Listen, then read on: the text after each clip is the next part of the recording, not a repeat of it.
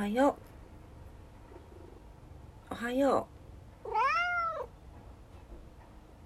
おはよう。おはようマフちゃん。DJ マフがいますよ。はい皆様おはおはようおそようございます。DJ オクラです。622回目の朝になりました。うん今日はねえー、今すいません。朝の10時34分なんですけれども朝からあまりにもお天気が良かったのでちょっとあの明日ねちょっと出張があるんですよ。それでそれ用にちょっとお洗濯したりとかあのちょっと猫たちにねあのググからもらった缶詰をあげたりとかねあのいろいろしていたらちょっとこんな時間になってしまいました。お許しくださいませあの分かってはいたんですけどちょっと先にどうしてもしてしまいたかったっていうですね。はい。何？マフ。可愛いでしょ？ずっと言います。はい後でブラッシングしようね。はい、えー、今日のお天気に行きたいと思います。はい今日ねお天気からちょっと窓開け放してますから外の音が聞こえるかもしれません。なんか車もよく通ってるしなんか近くで工事も始まりました。うん。はい福岡市です。今日は晴れですね。最高気温24度。最低気温15度になってます。最高気温プラス3度上がりまして最低気温マイナス1度下がっております。明日はなんと28度まで上がって夏日になる予報。どないやねん。めちゃ暑いやん。えっ、ー、とその後どうでしょうかね。はい、28度、27度と続きまして、また木曜日から雨になって22度と下がります。もう気温のジェットコースターにゃー。にゃーということで、はい。はい。ジェットコースターにゃー。うん。はい。というわけで、皆さん、気圧に飲み込まれないように気をつけてくださいね。はい、紫外線対策もしっかりしていきましょう。糸島です。糸島晴れ、最高気温24度、最低気温14度ということで、プラス3度上がってます。糸島明日29度 !30 度じゃん。どういうこと？ねえ。え、待って待って。えっ、と、えっ、と、明日私、大阪に行くんですよ。大阪。大阪明日日は何度かな？ちょっと見てみようかな。はい。大阪、えー、っと、あ、大阪も明日26度まで上がるってことで。なるほどね。うん。ちょっとね、暑くなりそうですね、全体的にね。気をつけてくださいね。なんかね、地震も多いし、気温の差も多いし、なんかいろいろね。はい。ちゅうことで、はい、戻りまして。オクラが明日大阪に行くからっていう、でも大阪滞在に多分2時間ぐらいなんだけど、行くからってね、天気見るってね、なんて自己中なんだっていう。はい、東京です。東京は、今日雨なのかな？はい、雨のち曇りとか雨のち晴れのところが多いですね。降ったり止んだりするでしょうということで、最高気温が20度ないですね。ひんやりしてますね。えっ、ー、と、16度のところもあります。八王子立川なんかは16度。えー、あとは18度、17度と寒いですね。あの、体調管理おお気をつけください。最低気温も13度前後となっております。うん。東京は寒いってよ、まふちゃん。寒いの嫌やろ？ね。そうでもない。肉襦袢があるもんね。はい。はい、えー、お天気これぐらいで。うん。今日は休みだから余談が多いと言われています。もう5月15だよ。月も半分終わりましたね。早い。はい、えー、今日何の日？沖縄本土復帰記念日ヨーグルトの日国際国際家族で青春七五三515事件が起こる。セブンイレブン日本第1号店が開店。J リーグが開幕ということで。うん。どれが気になる？どれも気にならないそうなんですけど。ヨーグルト。最近ヨーグルト食べれてない。猫美容師さんに教えてもらった手作りヨーグルト作ってない。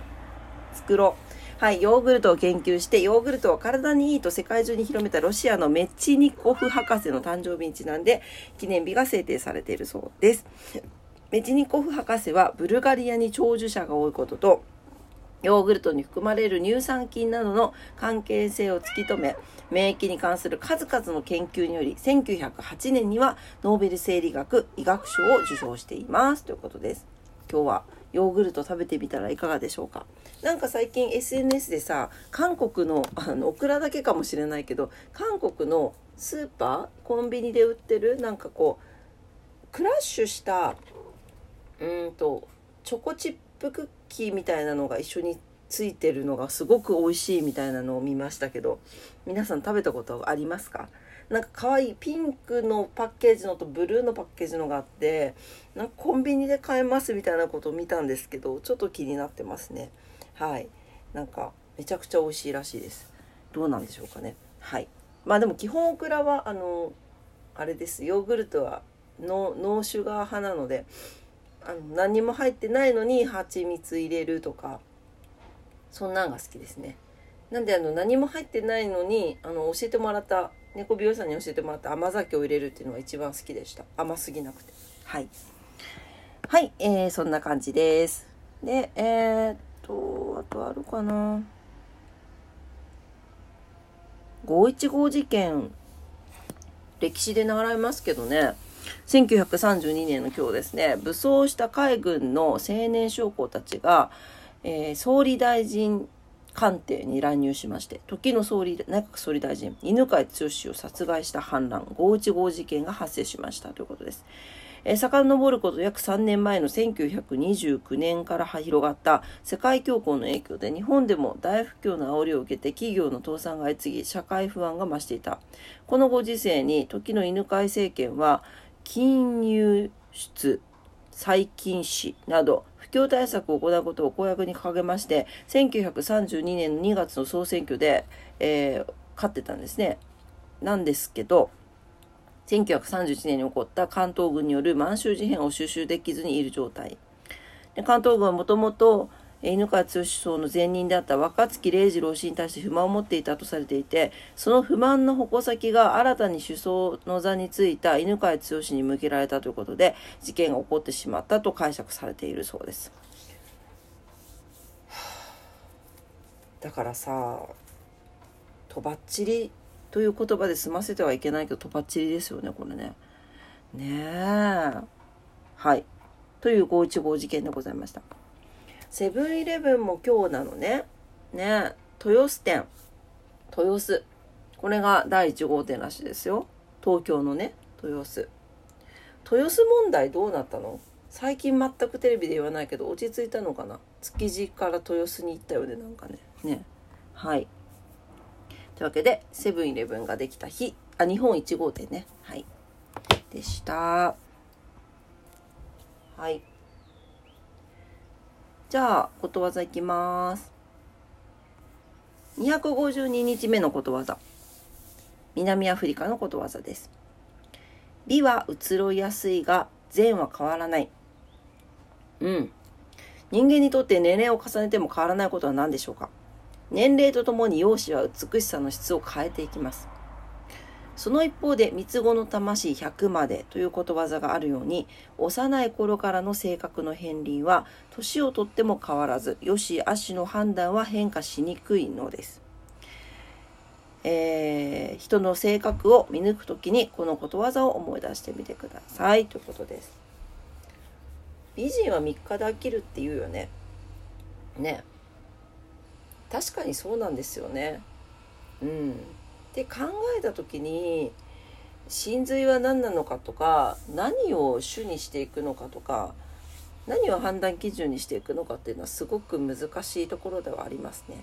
うん、ただえーと、儚儚いものとか移りゆくものの方が経済が活発になるんですよね。というのはこれは少し思っております。うん、はいまあでも美というのもいろんな基準があるしね。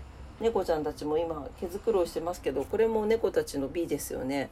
あの私たちもやっぱりね基本的なというかこうなんていうの？身なりというかね清潔感というか、うん、なんかそういうものぐらいはちょっとねあの整えておいて。で年を重ねたいなと思いますね。そうだからなんか神に美しいっていうよりかはなんかやっぱりそういう清潔感とかがある方がなんか淡々と年を重ねられている方が最近すごく美しい気がしますね。うん。あのー、なんなんだろうなんかこう目が見えなくなってるのになんか無理やりアイライン引いちゃって あのアイラインの場所じゃないところにアイライン引いちゃってるおばあちゃんとかいるじゃないですか。あれはあれで可愛いしね。あの一生懸命お化粧されてるんだなっていうふうにも思うけれどもそんなのなくても可愛いし綺麗なんだよっていうふうに思いますけどね。まあそこは人それぞれ。うん。あでもやってるのも可愛いなと思います。はい。というわけで今日も朝のクラジオ元井おそラジオ聞いてくださってありがとうございました。ね。横ではちーちゃんとまふちゃんが毛づくろいし合っていてとても平和な画像が流れております。横で。画像というか現状というか。はい。ね。